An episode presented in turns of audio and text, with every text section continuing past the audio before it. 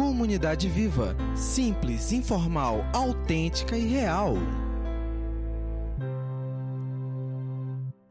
Uau! Que misto de sentimentos. Meu coração se encontra nesta manhã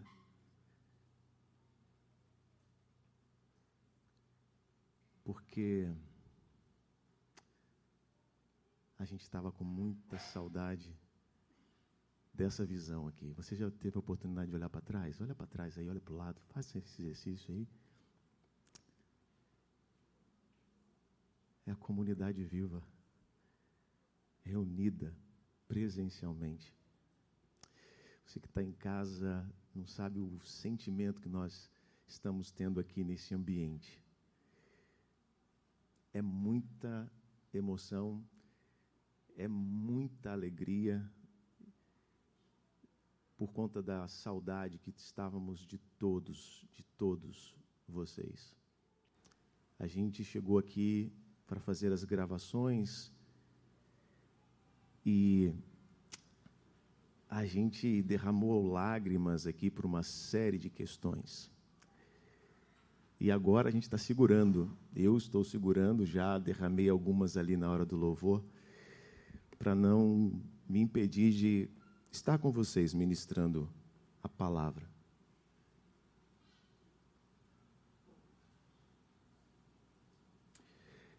Então, obrigado, Andressa.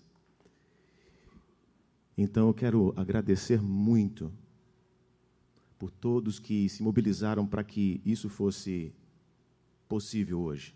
Muito mesmo. Quero dizer que para mim é uma alegria imensa estar aqui como servo.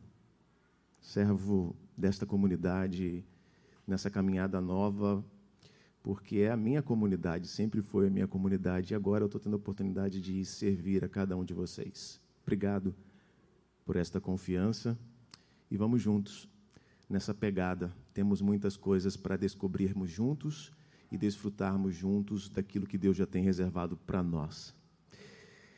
Ufa!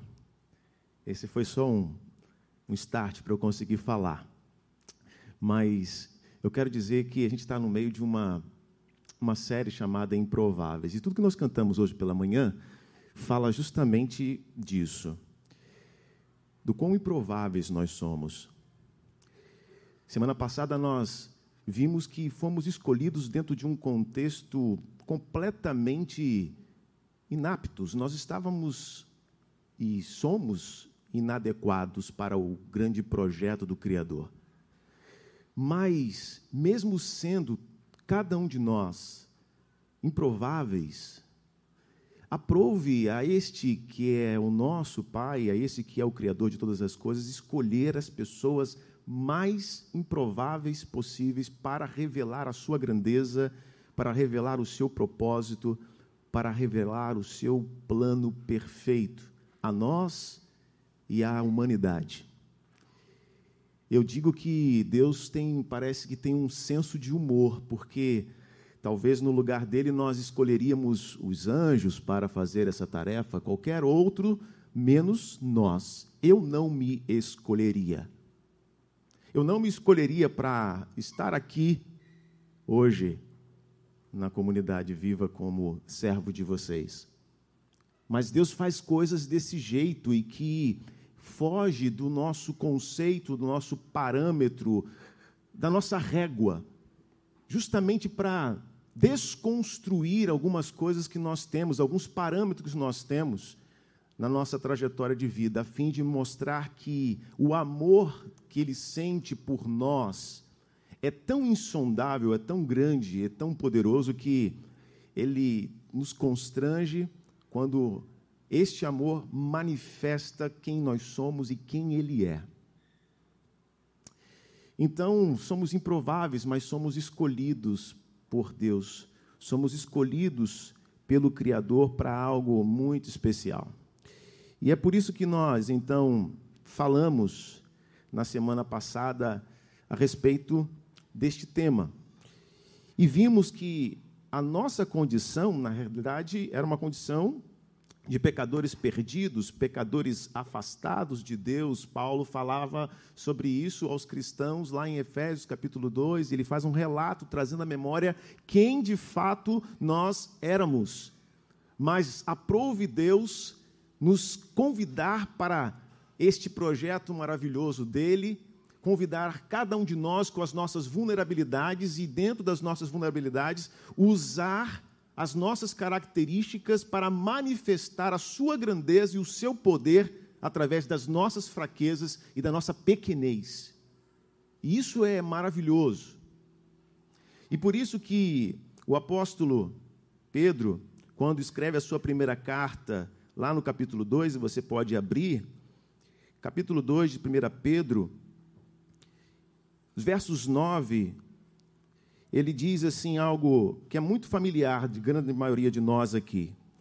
Ele diz: Vós sois a geração eleita, o sacerdócio real, a nação santa, o povo de propriedade exclusiva de Deus, cujo propósito é proclamar as grandezas daquele que vos chamou ou que vos convocou das trevas para a sua maravilhosa luz. Eu, você, cada um de nós que estamos aqui, você que está em casa e que nos acompanha, você foi escolhido, você foi eleito como um povo, uma geração.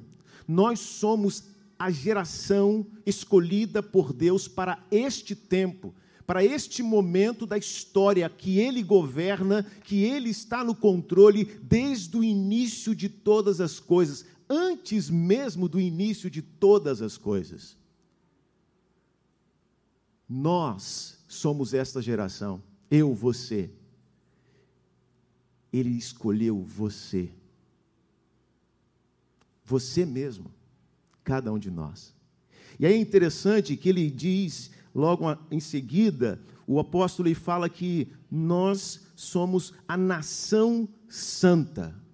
E aí isso faz com que eu pense um pouco sobre a questão de nomenclatura que muitas das vezes nós não conseguimos entender direito. Quando a gente fala de, de santidade, a gente às vezes tem dificuldade de lidar com esse tema por acharmos que é algo talvez um pouco antiquado, arcaico, por conta do entendimento que a gente tem, por conta da, da, da forma como isso foi apresentado a nós.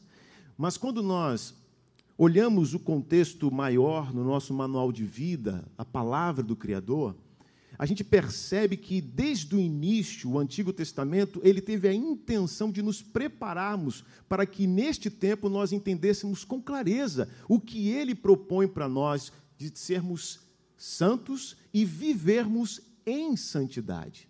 Porque uma coisa é diferente da outra. Nós fomos feitos santos em Cristo Jesus e através deste ato de Cristo Jesus na cruz do Calvário, ele nos propôs um, uma jornada, uma vida em santidade.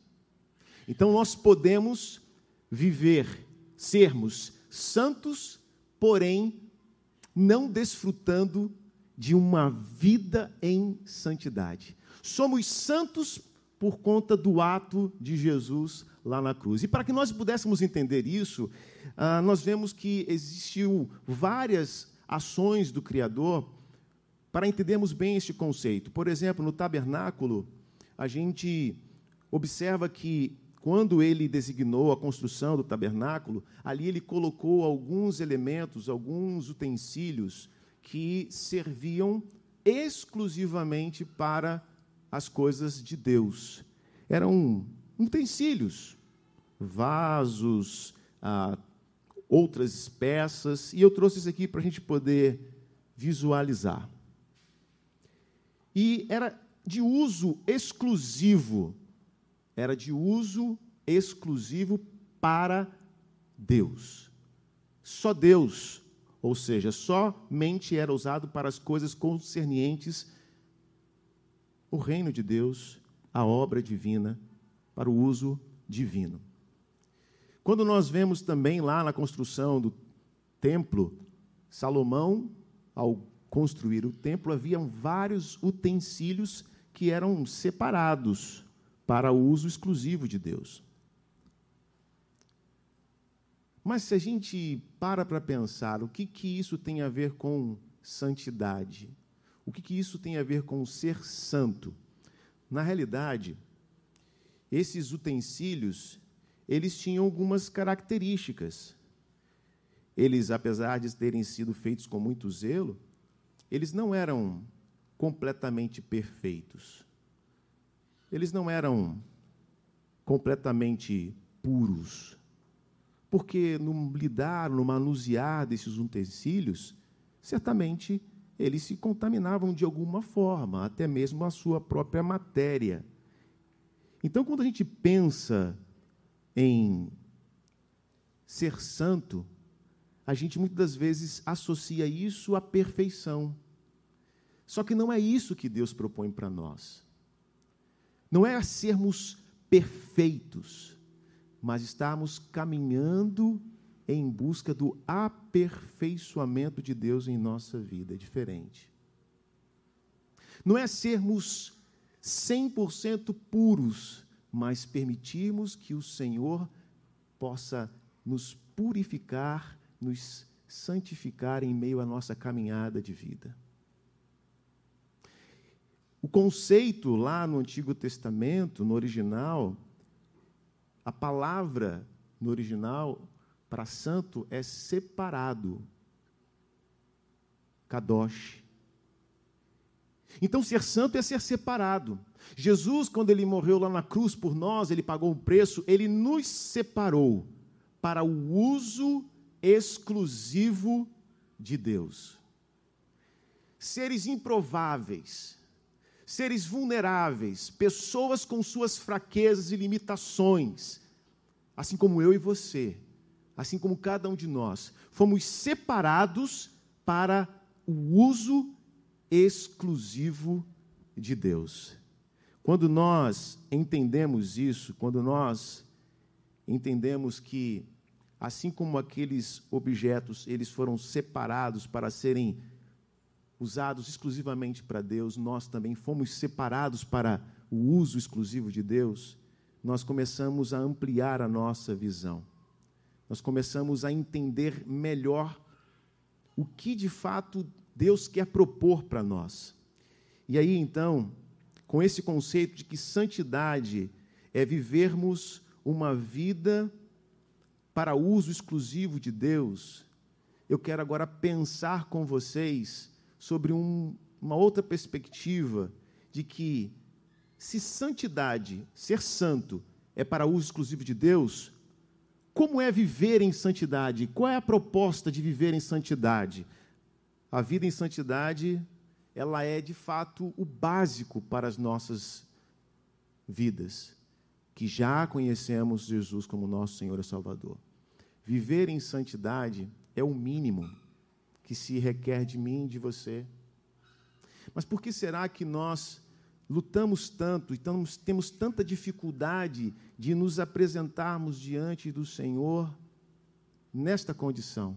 Por que será que é tão difícil para nós e nos sentimos muitas vezes derrotados em meio à tentativa de sermos santos, vivermos uma vida de santidade? Por que será que por tantas vezes nós parecemos muito mais conformados com o sistema deste mundo, que Paulo diz: não vos conformeis com este mundo, mas sejais transformados pela renovação do vosso entendimento. Por que será que a nossa luta constante e, e a gente sente muitas vezes que nós não estamos avançando muito nesse aspecto? Por que será? Existem alguns motivos para isso. O primeiro motivo é que a atitude que assumimos em relação ao pecado, muitas vezes ela está centrada mais em nós do que em Deus. Eu, você, cada um de nós somos mentalizados para a conquista, para o sucesso. E nós não trabalhamos e lidamos bem com o fracasso. Então, quando nós olhamos para a, a, a vitória sobre o pecado, a gente luta com todas as nossas forças querendo vencer o pecado em nossa vida. Quando na realidade nós deveríamos lutar com todas as forças para não ofendermos a Deus. Ao invés de lutarmos com todas as forças para obtermos vitória sobre o pecado, nós precisávamos lutar com todas as forças para não ofendermos o Criador. Parece sutil a diferença, mas ela é fundamental. Porque quando nós entendemos que as nossas ações ofendem ao Criador, quando nós entendemos que aquilo que fazemos que, que não está em concordância com aquilo que aprendemos no manual de vida ofende o Criador, e nós de fato tivemos um, uma proposta e aceitamos essa proposta de uma caminhada em novidade de vida, é muito mais do que a simples conquista de uma vitória sobre as nossas vulnerabilidades.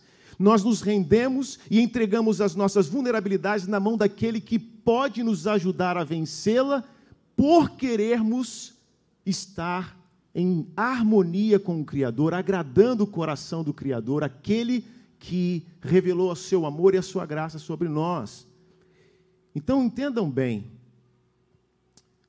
a atitude que nós devemos assumir diante da nossa busca pela vida em santidade, visto que já fomos feitos santos em Cristo Jesus, mas nos é proposto vivermos uma vida em santidade, o que nós precisamos fazer é entendermos que a nossa busca não é simplesmente por vencer as nossas vulnerabilidades.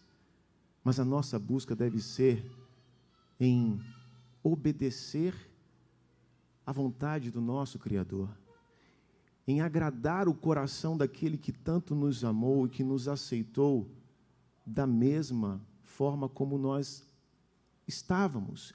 Ele nos acolheu e agora Ele está num processo conosco é Ele quem vai trabalhar em nossa vida, é Ele quem vai nos ajudar e nos aperfeiçoar. A vitória que nós teremos sobre nossas vulnerabilidades, a vitória que nós teremos sobre nossa condição de tendenciosos ao pecado, vem da parte do Senhor.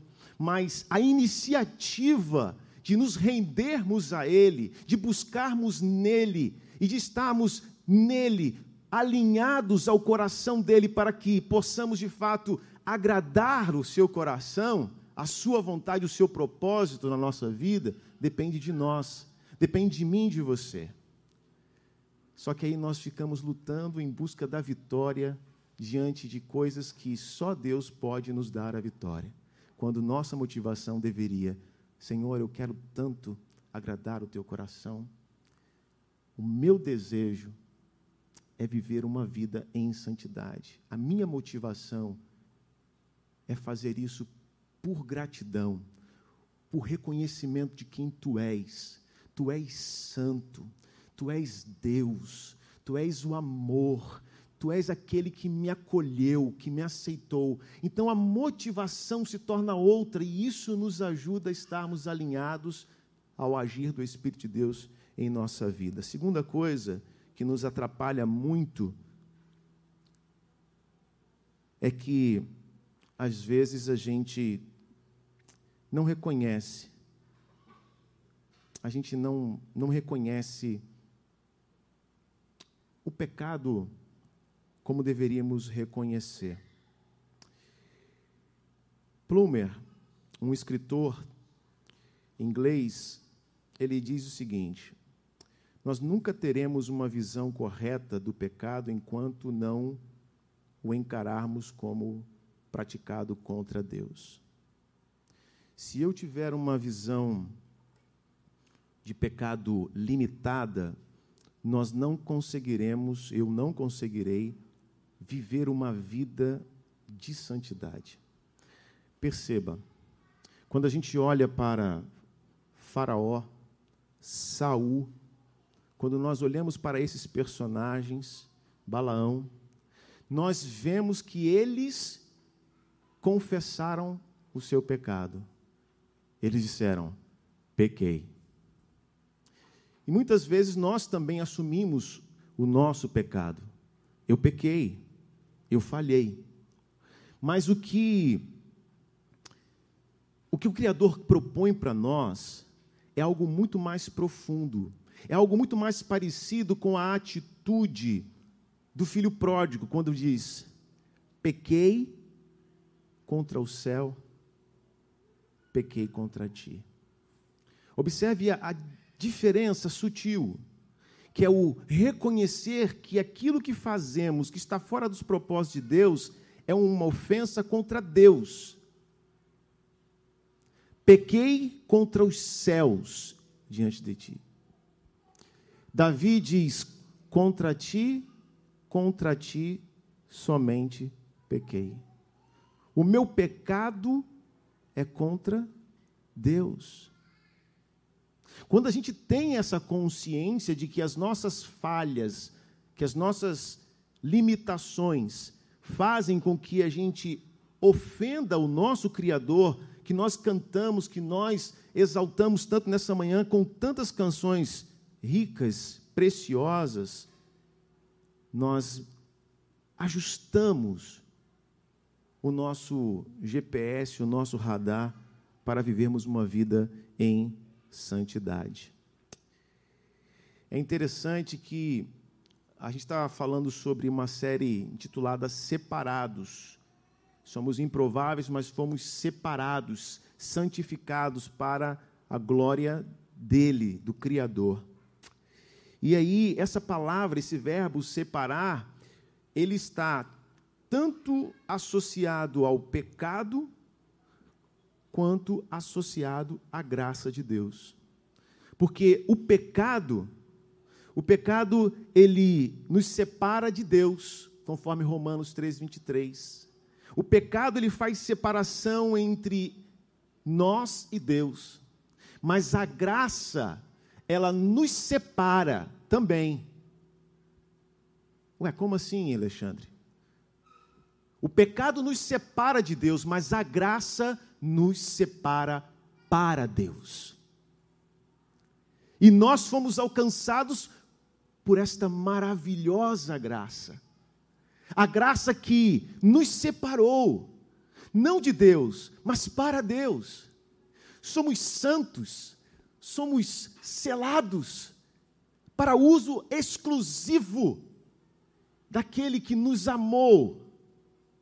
Isso não pode passar desapercebido de nós, porque agora cabe a mim e a você vivermos em santidade. Uma vez separado para o uso exclusivo de Deus, precisamos viver esta santidade, praticar esses atos de santidade, que nada tem a ver com um conjunto de nãos, não pode isso, não pode aquilo, não pode aquilo outro, nada tem a ver com isso, pelo contrário, tem a ver com o sim que nós dissemos para Deus.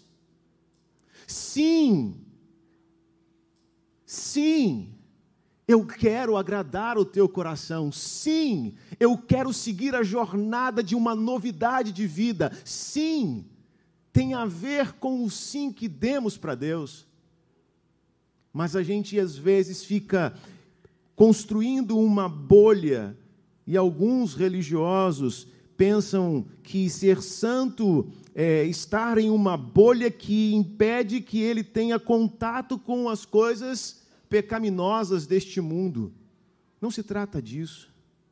O próprio Senhor Jesus, ele não nos retirou deste mundo, não nos separou deste mundo, nos levou para a glória, ele nos deixou aqui. E a oração dele foi: peço que os livre deste mundo, os proteja deste mundo, da maldade deste mundo.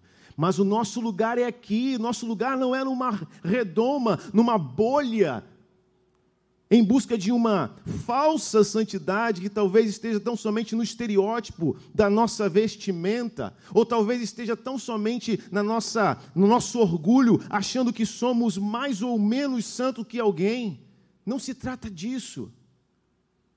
Se trata de vivermos em constante busca em agradar o coração do nosso Criador. Se trata de encontrarmos o propósito da nossa vida. Cada utensílio dentro do tabernáculo, cada utensílio, objeto daquele, tinha uma finalidade. Eles estavam separados para Deus, para o uso de, exclusivo de Deus. Mas cada utensílio daquele tinha uma finalidade, tinha um propósito. Qual é o teu propósito? Se eu não sei qual o meu propósito de vida, não tem como eu viver em santidade. Não tem como eu estar alinhado àquilo que Deus projetou para mim. Eu tenho que entender qual o meu propósito. E eu quero dizer para você que há um propósito. Há um propósito de Deus para a sua vida. O texto que nós lemos de 1 Pedro 2, ele diz aqui: Vós sois geração eleita, sacerdócio real, nação santa, povo, propriedade exclusiva de Deus, cujo propósito é proclamar as grandezas daquele que vos convocou das trevas para a sua maravilhosa luz. O verso 5 diz assim: com o propósito de serdes sacerdócio santo se a gente não tiver noção de qual é o propósito para vivermos uma vida em santidade, nós seremos santos, porque Cristo nos separou lá na cruz do Calvário, mas perderemos a riqueza de vivermos uma caminhada, uma jornada de mãos dadas com Jesus parecendo-se cada vez mais com Ele, vivendo e desfrutando do seu, do formar do seu caráter em nós, separados para os propósitos exclusivos do Senhor. Aí a nossa luta não vai ser contra alguns hábitos que nós temos que nós já sabemos pela própria, pelo próprio manual de vida, nós já sabemos que não é legal. Não foi isso que o Criador projetou para nós. Nós não ficaremos lutando contra isso. Nós nos renderemos diante dele para permitir com que ele refaça isso em nós. Ele construa esta nova proposta de vida em nós, porque o nosso coração estará plenamente rendido diante do Senhor. Então, eu, nesta manhã, gostaria de propor algo para você.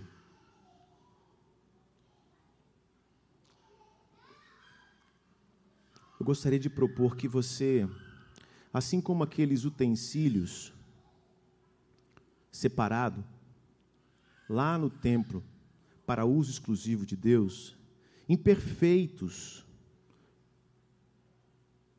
talvez não tão puros como achamos que eram, imperfeitos como eu e você, impuros também, com algumas condutas que precisam do processo de santificação que somente na caminhada de mãos dadas com Jesus nós conseguimos lidar com isso. A minha proposta, o desafio que eu recebi de Deus no meu coração para a minha vida, eu quero compartilhar com você. Não permita que alguns pecados não sejam Aliás, não permita que pecados sejam classificados na sua vida. Ah, isso aqui é um pecado que dá para levar, isso aqui nem tanto, isso aqui jamais. Tudo aquilo que não agrada o Criador, de fato, entregue na mão do Criador. mas entregue na mão do Criador, rendendo-se a Ele. Entenda o propósito de Deus para a sua vida. Nós estamos vivendo um recomeço. E esse recomeço da comunidade viva, quando. Para mim também é um recomeço. Quando me chamaram para participar disso, no post que vocês fizeram, vocês colocaram um texto bíblico. Eu não sei se vocês lembram, mas esse texto me acompanha há algum tempo. Na realidade, desde quando eu cheguei lá no campo missionário, lá em 2008. Foi a primeira palavra que foi falada ao meu coração para ministrar aquele povo, aquela geração que estava lá, separada por Deus para ver as maravilhas que ele queria fazer. E o texto que vocês colocaram, e isso mexeu muito comigo e com Carla também. Foi um texto que mexe, porque está lá em Josué 3,5, quando diz: santificai-vos. É uma ordem, não minha, mas do Criador. Santificai-vos. É uma condicional. Eu não tenho dúvidas de que o Senhor quer fazer grandes coisas no meio de nós. Porque o texto continua assim: santificai-vos, porque amanhã, não é agora, primeiro, santificai-vos. Não é que não sejamos santos, nós somos santos, amém? Não, não nós somos santos, amém? amém? Amém. Nós somos santos. Eu sei que isso não é uma prática nossa, né? Essa dinâmica que eu fiz aqui agora, mas de boa. Nós somos santos em Cristo Jesus, nada pode tirar isso de nós. O Senhor nos separou, somos propriedade dEle, para uso exclusivo dEle, nada pode mudar isso, isso é fato. Mas cabe a mim, a você, a cada um de nós, agora, focarmos em agradar o Criador e aceitar a proposta dele para nós de uma vida em santidade.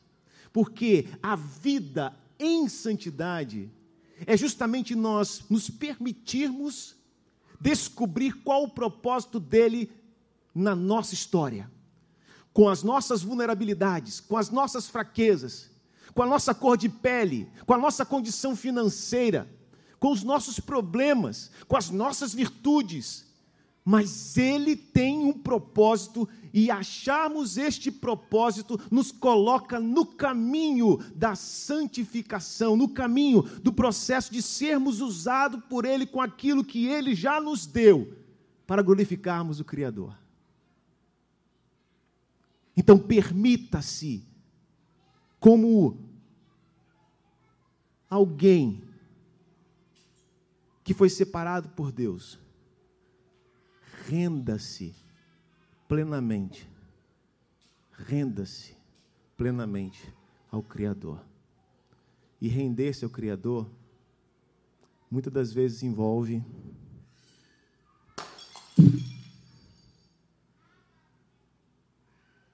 quebrarmos, sermos quebrantados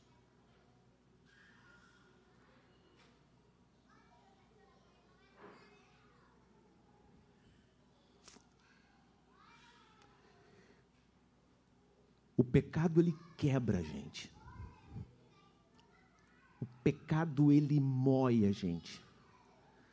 Mas o pecado ele pega tudo isso e joga no lixo. Mas a graça de Deus, o amor do Pai, tem a paciência de juntar todas as partes sem desprezar absolutamente nada. E ele junta todas as partes. E você fica desse jeito aqui mesmo. é assim que você fica. E esse amor de Deus, com muito carinho, com muita paciência, Ele vai catando os cacos da nossa vida, da nossa velha vida.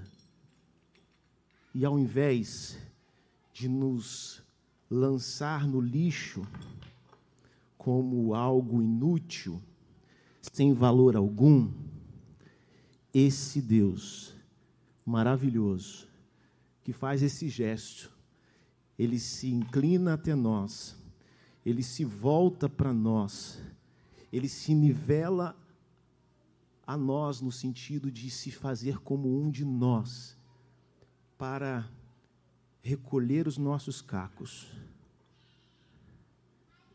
Mas ao invés de lançar no lixo, ele vai usar o mesmo barro. Vai amassar e moer tudo novamente para fazer algo novo.